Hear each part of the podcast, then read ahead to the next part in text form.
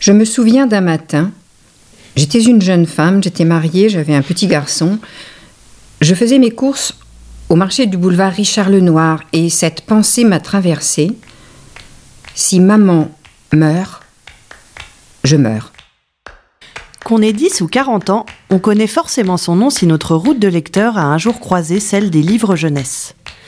Mario de Muraille a commencé à publier au début des années 80. Elle écrit toujours aujourd'hui et, entre les deux, il y a près d'une centaine de romans qui n'ont pas pris une ride. Parmi eux, des courts, des longs, des réalistes, des fantastiques, des historiques.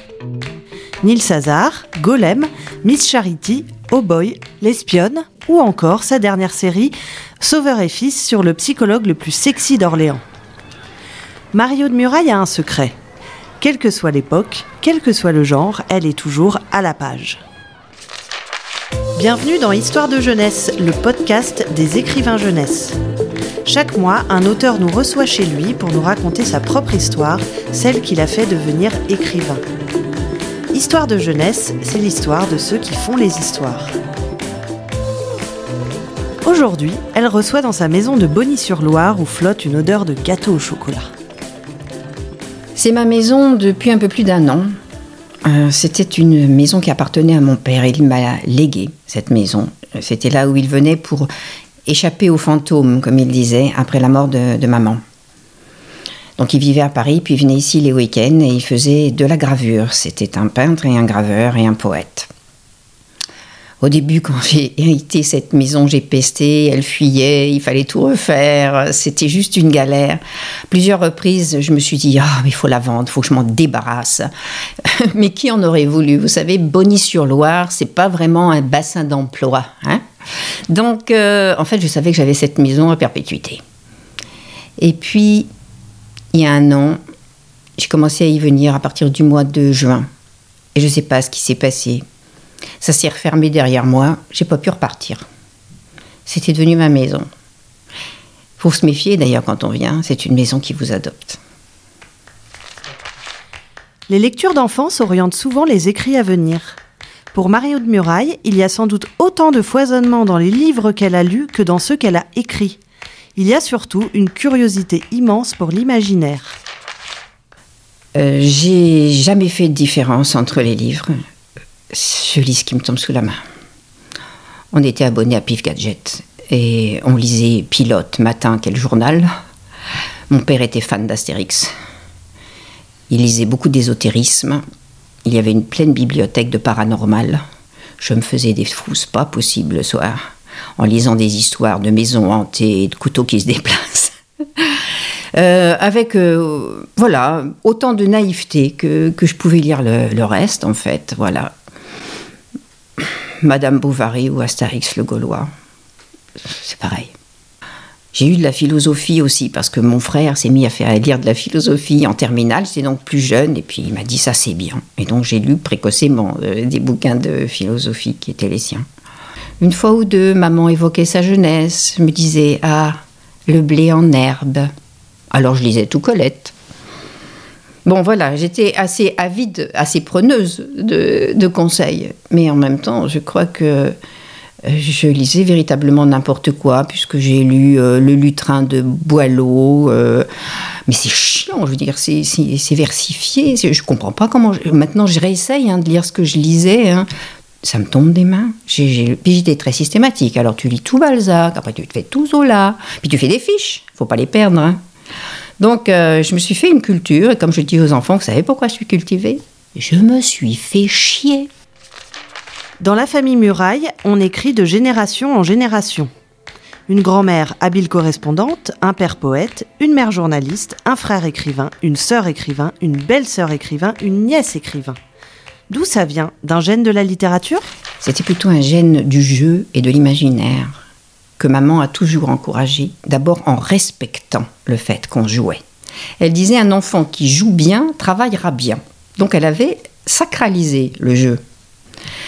Je sais que mon frère aîné, qui était surdoué, euh, étonnait beaucoup l'environnement et les cousins, etc., parce qu'il jouait encore encore aux petites voitures à 14-15 ans. Mais maman jouait encore à la poupée à 14-15 ans.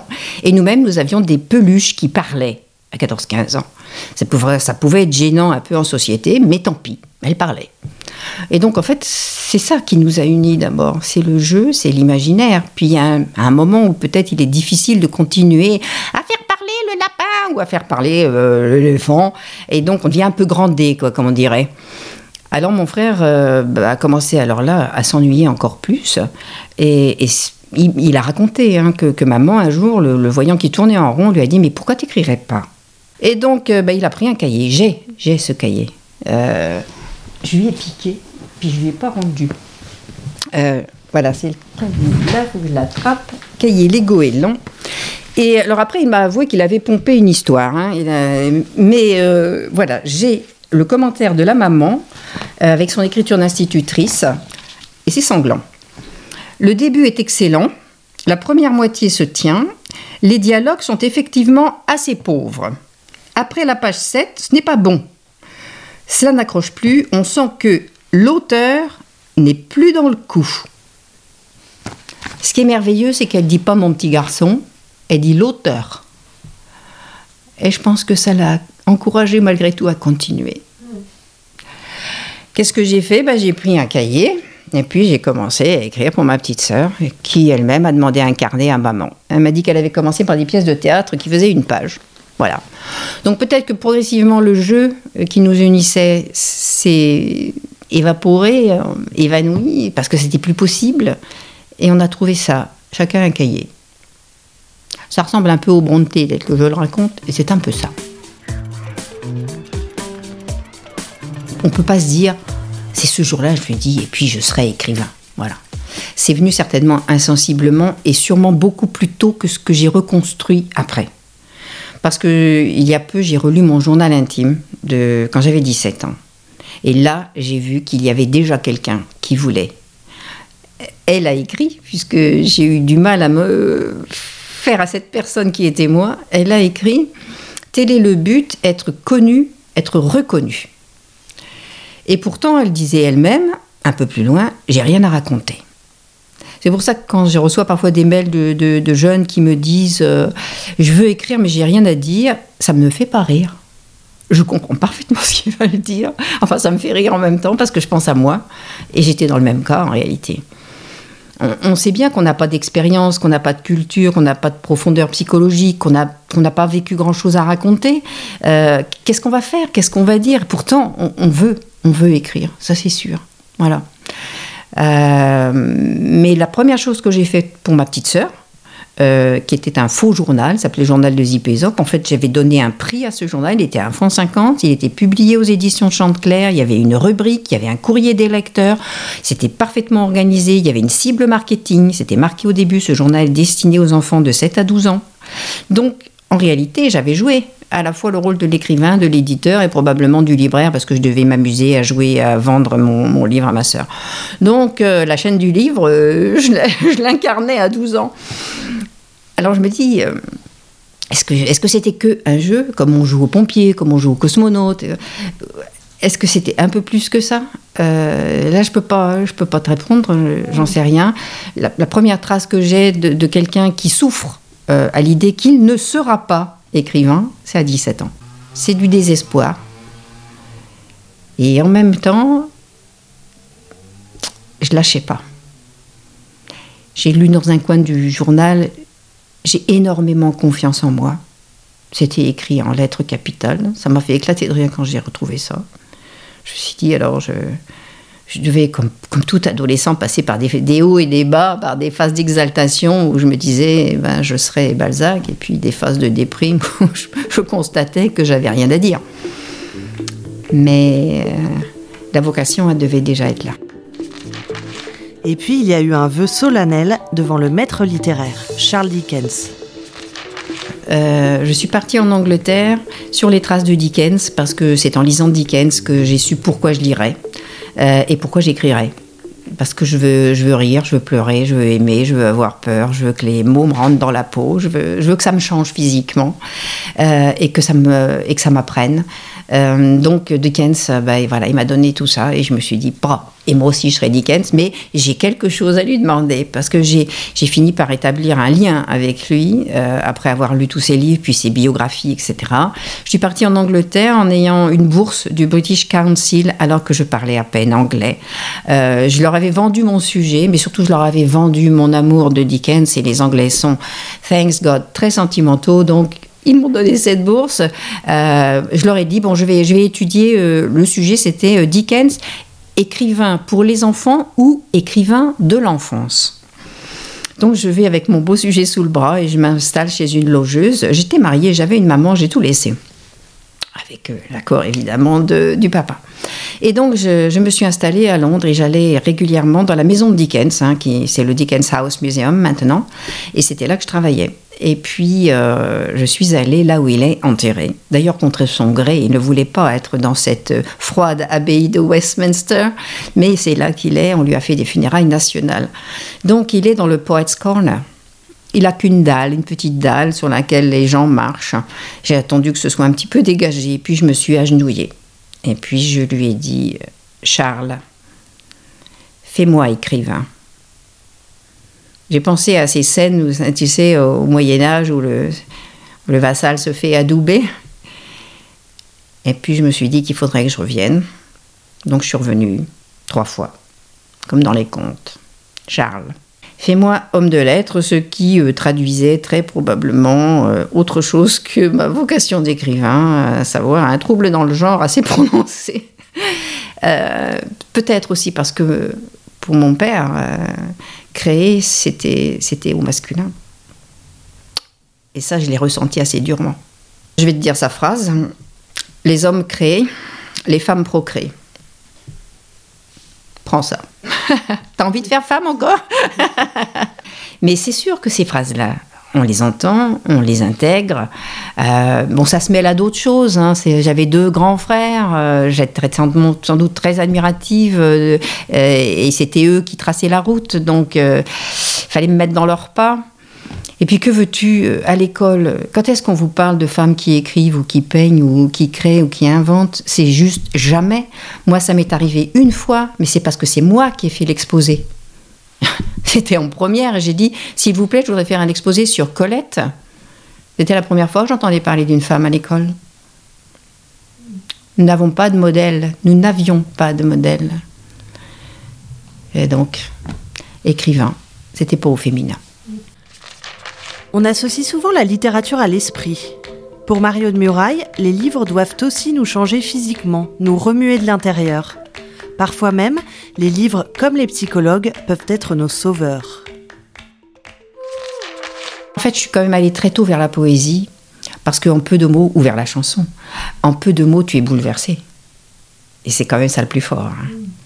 Alors après, les romans vous emmènent, vous embarquent sur des voyages plus au long cours, mais il se passe des choses euh, comme le fait qu'on s'attache à ces personnages, et moi, j'ai des tas de témoignages de lectrices hein, euh, qui lisent mes livres et qui disent que, qui me disent, qui m'écrivent qu'elles n'arrivent pas à s'en séparer. Et moi, ça m'est arrivé, je dormais avec, avec certains livres, je relisais, je savais les passages qu'il fallait que je relise compulsivement, parce que je savais que ça allait me produire toujours le même effet. C'est là que c'est magique. Moi, je dis aux enfants, euh, entraînez-vous à tomber amoureux, à tomber amoureuse, lisez, ça va décupler après les émotions, bien évidemment. Les livres sont une extension de vie, une parenthèse certainement, euh, mais aussi ça, c'est une aide à vivre. Moi, je l'ai ressenti dans les moments les pires. Si j'avais pas eu ça pour me raccrocher, j'ai des souvenirs euh, d'appel au secours. Mario de Muraille a écrit une centaine de livres tout en étant mère de trois enfants, écrivain de renommée internationale, invité dans des salons, des festivals, des classes, toujours sollicité, interviewé, podcasté.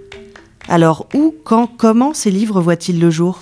D'abord, j'ai pas de discipline, ça c'est sûr. J'entends parfois euh, des écrivains d'écrire euh, tous les matins, de telle heure à telle heure, ils s'installent. Bon, voilà, je suis très admirative, mais j'en suis incapable. Euh, j'ai toujours écrit dans les trous qu'on me laissait, quoi. J'ai d'abord été une maman. parce que moi, quand on me confie une responsabilité, en gros, je l'assume. Et donc, bon, bah, c'était eux d'abord. Et puis moi après. Et puis après encore l'écriture. Mais c'était quand même mon point de résistance, quoi. Et hum, je disais, bah voilà, je sors mon cahier comme il y a d'autres mamans, elles sortent leur tricot. Alors ils font trois lignes, bah moi aussi. Hum. Elles font trois, hein, je fais trois lignes. Et puis je range mon cahier parce que, parce que le petit vient de tomber, c'est écorché ou il est en train d'assommer une petite avec sa pelle. Bon, faut quand même avoir toujours un œil. Hein. Donc j'ai appris à, écrire haché comme ça. Voilà. Et bon, le merveilleux, c'est parfois de temps en temps bah, une sieste de gamin, le silence dans la maison. Puis justement, c'est le moment où tu n'as pas envie d'écrire d'ailleurs. Parce qu'en fait, ça se commande pas le genre des gens, vous savez, qui partent sur la pointe des pieds en disant On te laisse écrire. Eh ben, t'es sûr que ça va pas marcher.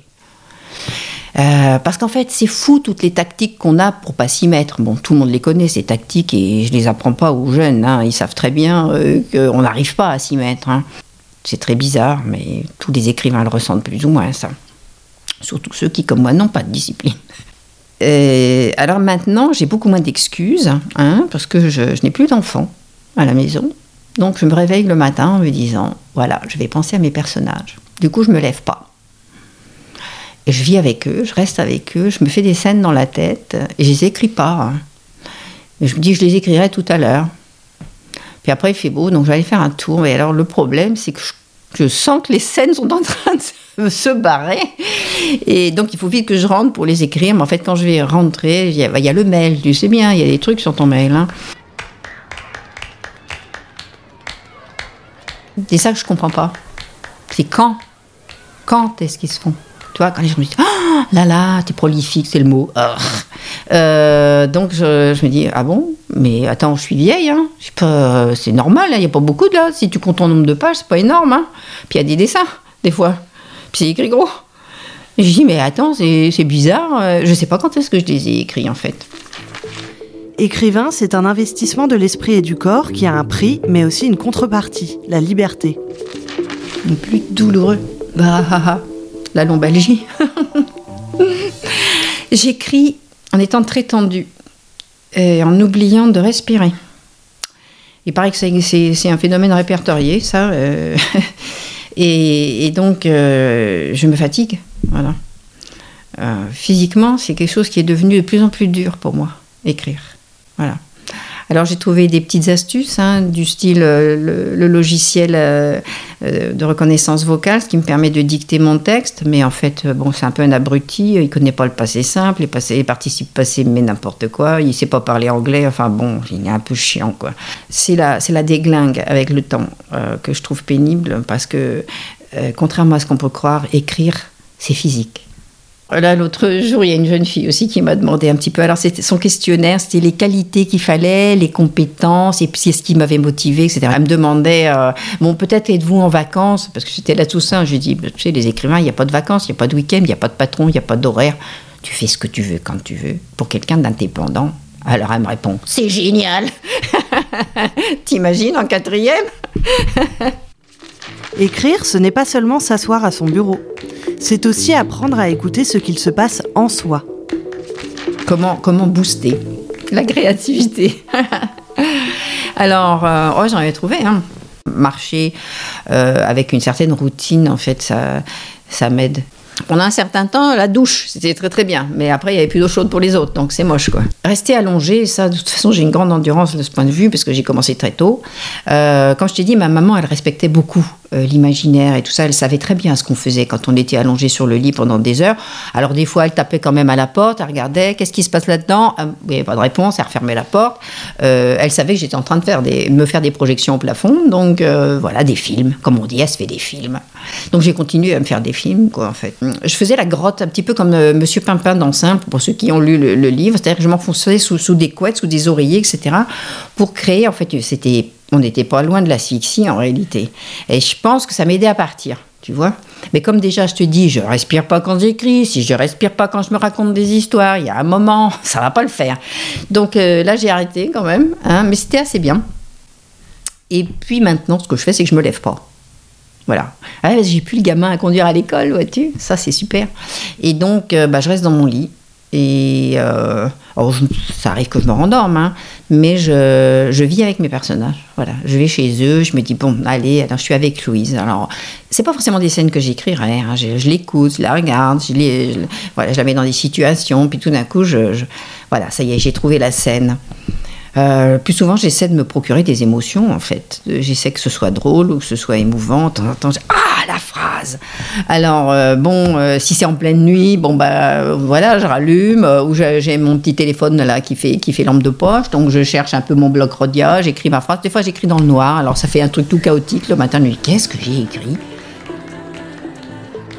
Quand les gens me disent, on a l'impression que vos personnages sont dans la pièce à côté. Je dis, bah oui, ils sont dans la pièce à côté. Donc, euh, et même des fois, ils sont dans mon lit.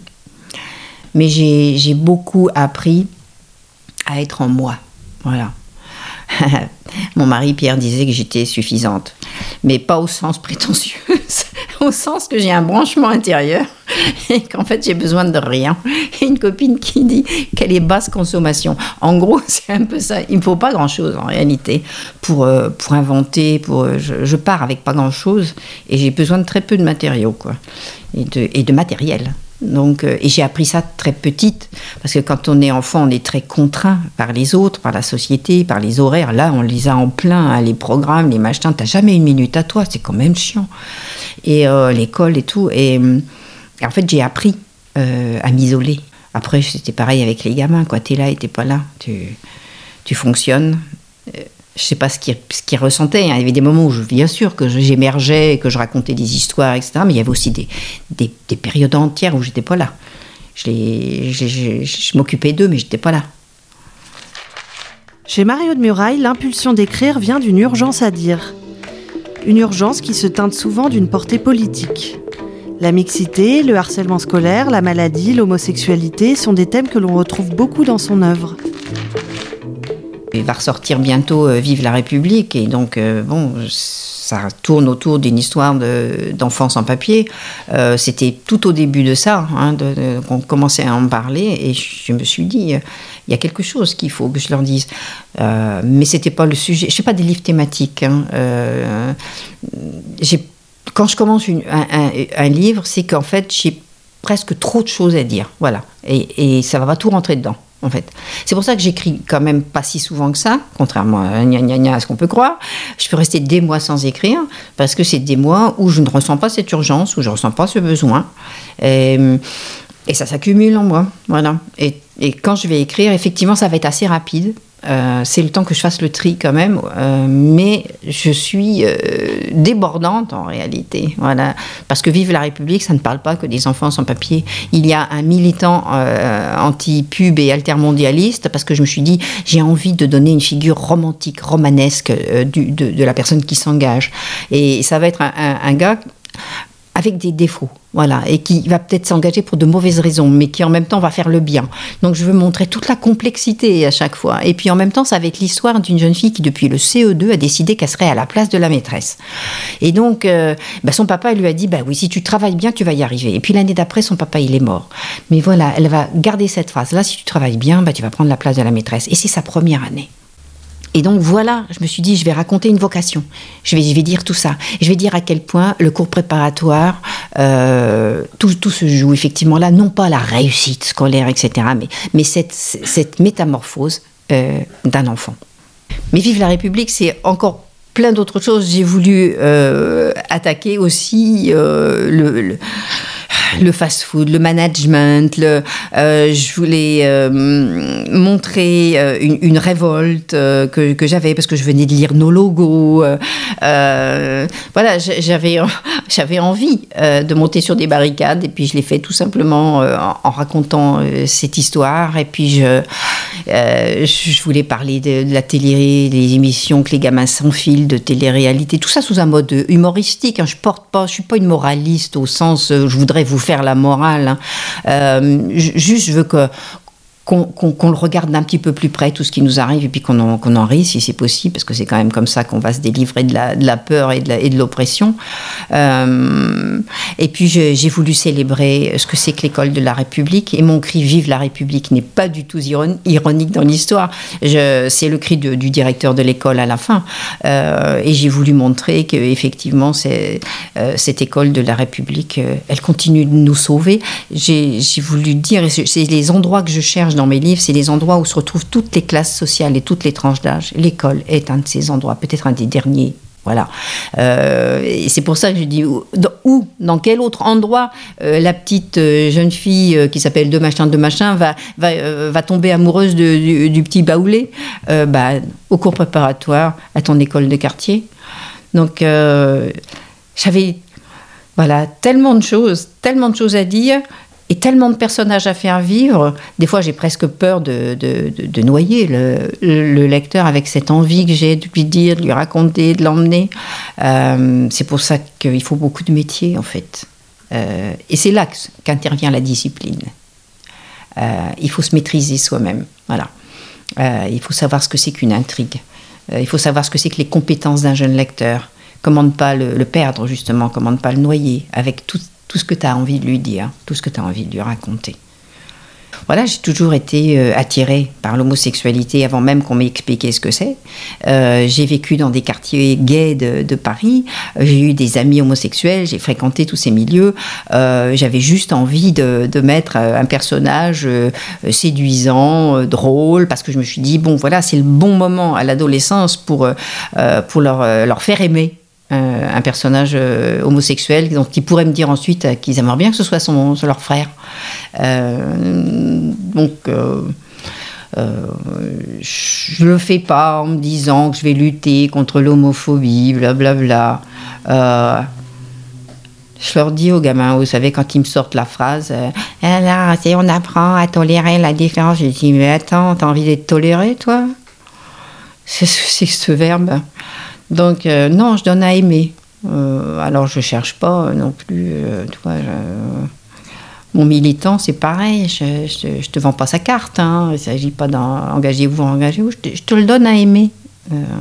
après, si tu vas y voir un petit peu plus, si tu as envie de réfléchir avec lui, ben, très bien. De Babysitter Blues à Sauveur et Fils, il s'est écoulé très exactement 30 ans. 30 ans et quelques étapes marquantes dans la carrière littéraire de Mario de Muraille. Euh, je suis entrée en littérature euh, avec Babysitter Blues, euh, qui est mon premier livre pour les, pour les ados. Voilà. bon, et on m'a dit, mais tu as tout de suite compris. Alors, je ne sais pas ce que j'avais compris. J'avais juste décidé que j'allais écrire à la première personne et que j'allais être un garçon parce que ça allait me faire beaucoup de bien. Et donc, voilà, je suis Émilien. Et j'ai commencé à écrire en étant Émilien. Donc euh, ça, ça a été la première chose. Et puis après, sans doute que des bouquins comme euh, Le Hollandais sans Ben, bah, ça m'a fait entrer dans toutes les écoles. Donc là, maintenant, il y a peu de CE2 qui m'échappent quand même. plus ça a été traduit partout. Enfin bref, voilà, il y a des bouquins comme ça qui, qui marchent et qui, vous établissent et qui vous font un peu une rente, euh, qui, vous sécurisent.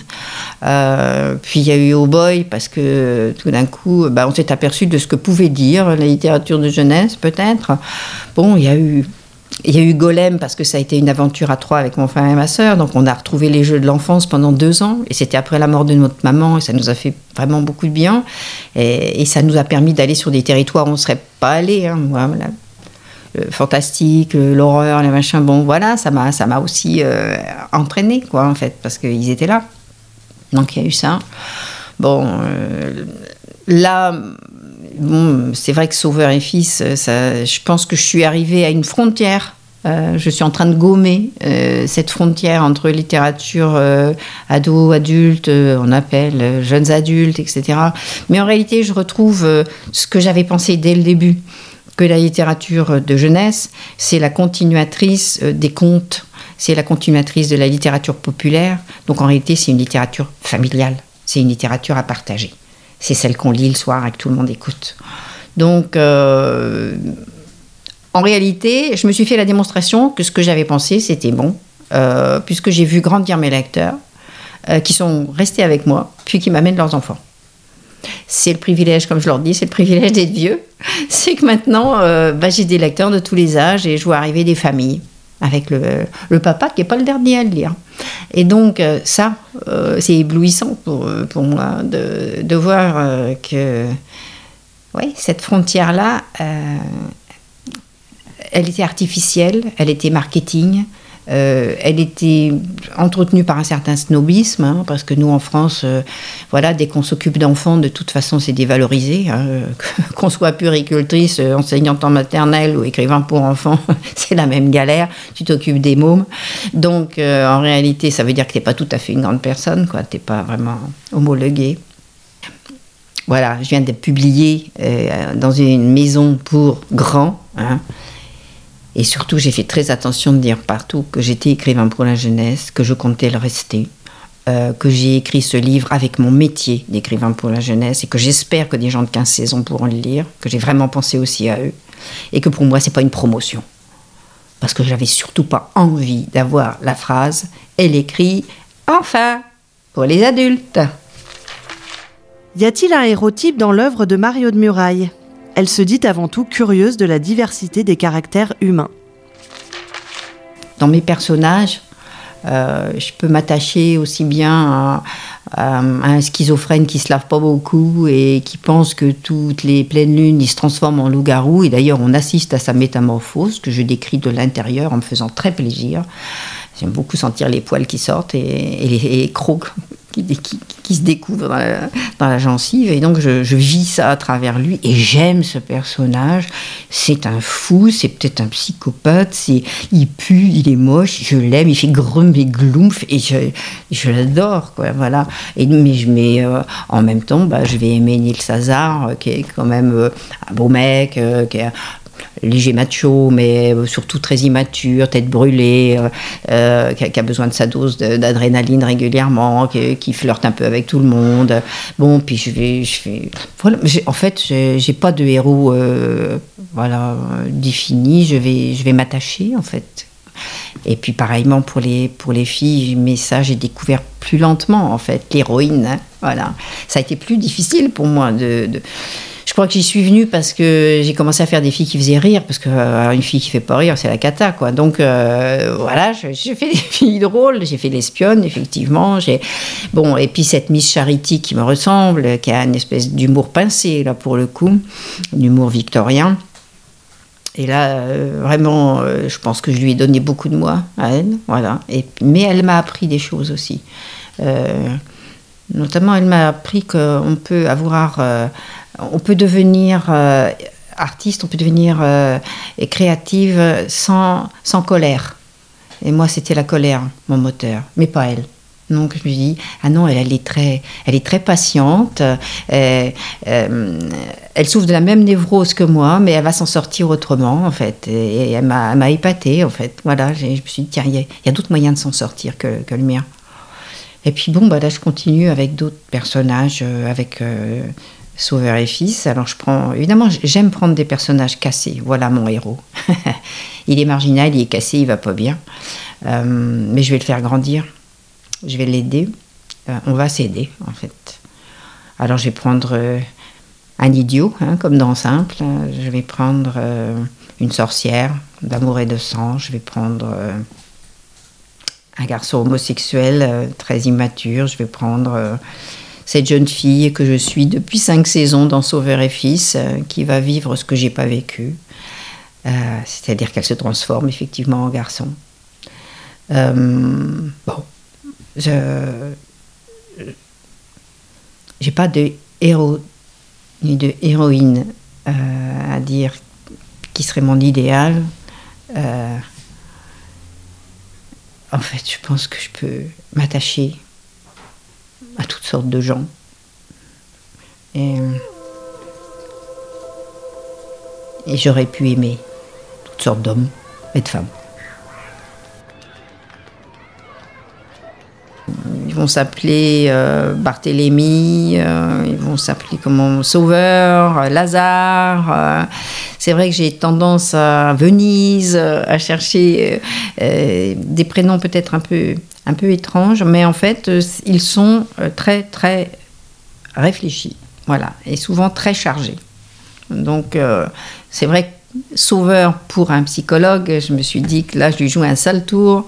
Euh, plus son fils était un ressuscité, et de fait, il échappe, euh, il est un peu un trompe-la-mort. Je vais l'appeler Lazare. bon Gabin, c'est bon, j'ai pensé à ces, genres de figures bourlinguées euh, euh, chez les acteurs, et donc euh, oui, Gabin. les prénoms et les noms de famille, Mort-le-Vent, c'était important, qui est, qui est le vent, qui est la mort, qui est ce mouvement dynamique et en même temps cette menace. bon, je ça prend, du, ça prend du temps. Simple, mon idiot, il s'appelle Maluri et j'ai souvent fait remarquer aux gens que bah, c'est muraille dans le désordre et ça me permet de dire l'idiot c'est moi, voyez. Et donc Kléber, bah oui, c'est son frère. Kléber, prénom tout à fait impossible d'ailleurs à traduire dans d'autres pays, euh, puisque ça veut dire la colle en allemand. Euh, mais bon, c'était le prénom du patron du salon de coiffure en bas de chez moi. Des fois, les gens me disent leur prénom, ça, je te le prends. Donc euh, voilà, j'ai rencontré un Barthélemy, j'ai rencontré un Kléber. Euh, je fais collection hein, et je le dis aux enfants, je les préviens, je leur dis présentez-vous, dites-moi votre nom. Donc euh, bah, dans des journées, j'ai parfois 200 prénoms. Alors, il n'y a plus qu'à pick up, je choisis. Euh, des fois, c'est des prénoms très modes pour montrer que mon histoire est bien dans. Donc, j'ai bien vu, voilà, que voilà, tous les trucs avec des Louane, Lola, Lila, etc. En ce moment, c'est la panacée. À d'autres moments, ça va être d'autres choses. Bon, euh, donc, euh, je suis un peu les modes aussi. Hein. Mais en même temps, bon, bah, c'est un peu tous les tous les prénoms que n'auront pas eu mes enfants, heureusement pour eux. Et euh, voilà, donc euh, j'en ai encore un certain nombre euh, en réserve, oui. En lisant les livres de Mario de Muraille, on se demande toujours comment fait-elle pour décrire si justement la jeunesse d'aujourd'hui, ses émotions, sa façon de parler, comme si elle était en permanence connectée au monde contemporain. Je lis le journal, donc j'en ai plusieurs. Euh, là, toi-même, j'ai même acheté le journal de Gien. Alors, de ce temps, je même prends la gazette locale parce que c'est très très bien. Les, les vides-greniers, les, les, lotos des petits vieux, je, lis tout. Hein. Euh, les, petites annonces, euh, JF, portant lunettes, cherche monsieur, etc. Et bah, tout est passionnant dans, les journaux. Donc, ça, ça me prend beaucoup de temps. c'est mon premier rapport au monde contemporain, c'est le journal. Euh, après, c'est Internet, bien sûr. Alors là, il faut que je fasse attention parce que autant le journal, tu, tu peux euh, te mettre au courant de plein plein de choses en très très peu de temps. Et en plus, tu sens l'air du temps très très vite, hein, parce que euh, il y a des, des, sujets qui progressivement remontent euh, des, des, pages intérieures vers euh, la, la, première page, et tu te dis bon bah moi je les sens au moment que ça commence à remonter, et donc je me dis bon voilà ça ça ça c'est un sujet, et, après bah, je vais me documenter plus largement hein, quand, quand j'ai senti là bon bah ça, ça peut être des, ça me vient tout de suite à l'idée le sucre euh, je, sais que les gosses se, sucrent trop. je sais qu'ils ont une alimentation totalement déréglée, euh, qu'ils sont en train... Alors, quand tu vois dans le journal de Gien que la première page indique la maladie du soda, tu te dis c'est devenu un sujet de société. Voilà. Donc moi j'ai une petite fille, hein, depuis la saison 2, hein, c'est Blandine, elle est étiquetée hyperactive et en réalité elle est shootée au bonbon Haribo. Et là, en saison 5, diagnostic, eh ben, elle a du diabète type 2 et elle commence une stéatose du foie, comme si elle était alcoolique. Or c'est une épidémie mondiale. Quand je te dis il faut que je leur dise, il faut que je leur dise. Voilà, parce que je les vois s'alimenter. Euh, donc, euh, bah après, qu'est-ce que tu fais une fois que tu as, commencé à sentir quelque chose comme ça? Bien sûr que c'est pas un thème, je vais pas faire un livre sur le, sur le sucre, c'est juste un personnage, mais je vais dire deux, trois petits trucs, tu vois, qui vont peut-être faire un petit chemin. Mais quelles que soient les vicissitudes du monde et les épreuves de la vie, il y a deux remèdes que chacun des livres de Mario de Muraille nous prescrivent inlassablement l'amour et l'humour. C'est les deux mots que ma maman m'a laissés. Voilà. Elle m'a dit en plus ça rime. Amour, humour. C'est les deux choses qui peuvent sauver effectivement une vie. Hein. Voilà. Euh, et l'humour permet de supporter l'autre. Parce que euh, j'en fais pas entièrement la réclame de l'amour non plus. Je veux dire, c'est quand même aussi un truc pourri. Hein. Euh, c'est quand même un truc qui fait souffrir. plus ça va d'ailleurs. Et plus j'admets ça, tu vois. J'ai eu un peu, j'ai eu un peu un formatage conte de fées. J'ai eu un peu un formatage euh, un homme, une femme, shabadabada. J'en suis revenu de ça aussi. Je veux dire, euh, il y, a, y, a, des choses plus complexes à dire. Donc, euh, Sauveur et Louise, c'est compliqué, tu vois, comme disent les gens maintenant. Euh, J'ai pas voulu que ce... Et je ne veux pas d'un happy end de plaqué. Voilà. Alors, oui, l'amour.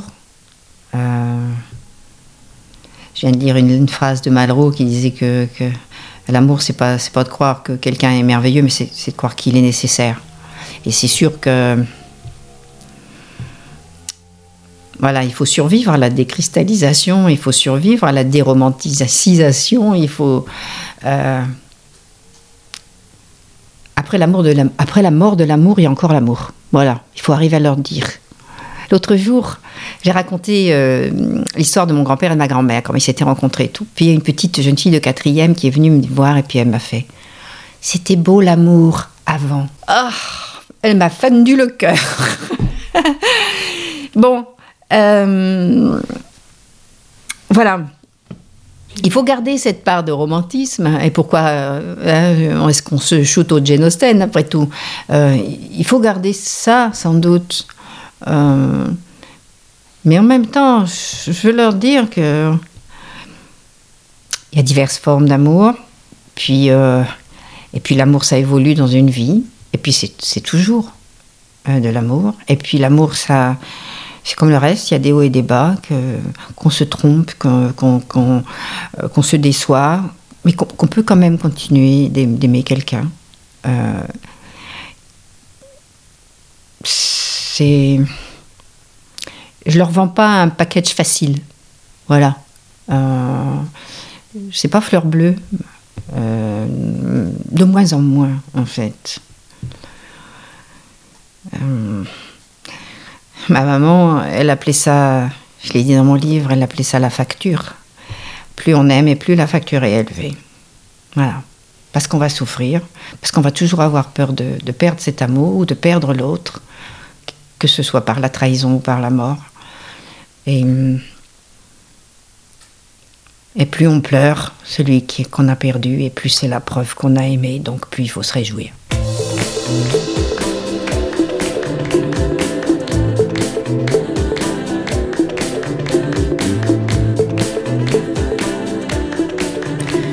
J'ai choisi un extrait de En nous, beaucoup d'hommes respirent. En fait, parce que c'est le dernier texte qui vient d'être publié aux éditions de l'Iconoclaste.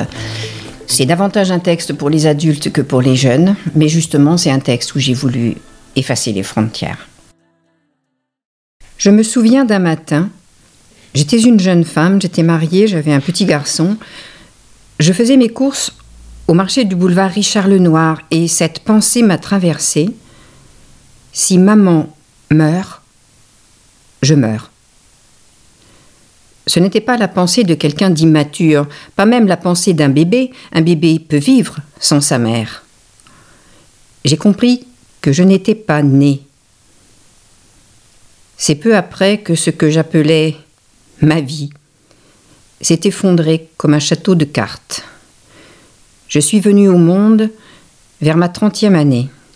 C'est un peu mélodramatique de le dire ainsi, mais sur les décombres de 30 années de vie, j'ai construit ma carrière d'écrivain en réutilisant les matériaux, comme après un tremblement de terre.